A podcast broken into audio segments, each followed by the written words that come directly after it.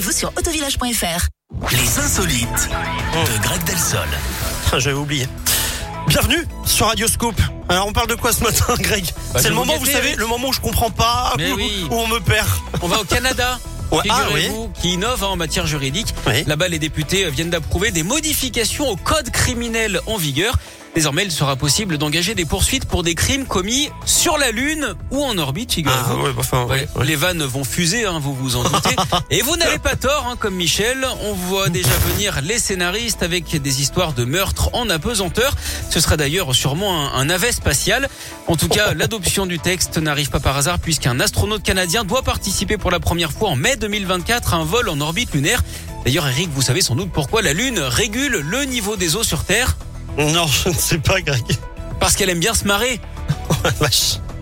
Merci beaucoup. Mais je vous en prie. Est-ce que vous revenez dans une heure ou pas Oui C'est obligé Ah oui. Bon, bah alors à tout à l'heure. La direction le réclame à corps et à cri. tout à l'heure, À tout à Greg. l'heure. Allez, bienvenue et merci à vous d'avoir choisi Radioscope Jocal. Beyoncé pour la suite. Jérémy Frérot également. Et puis voici.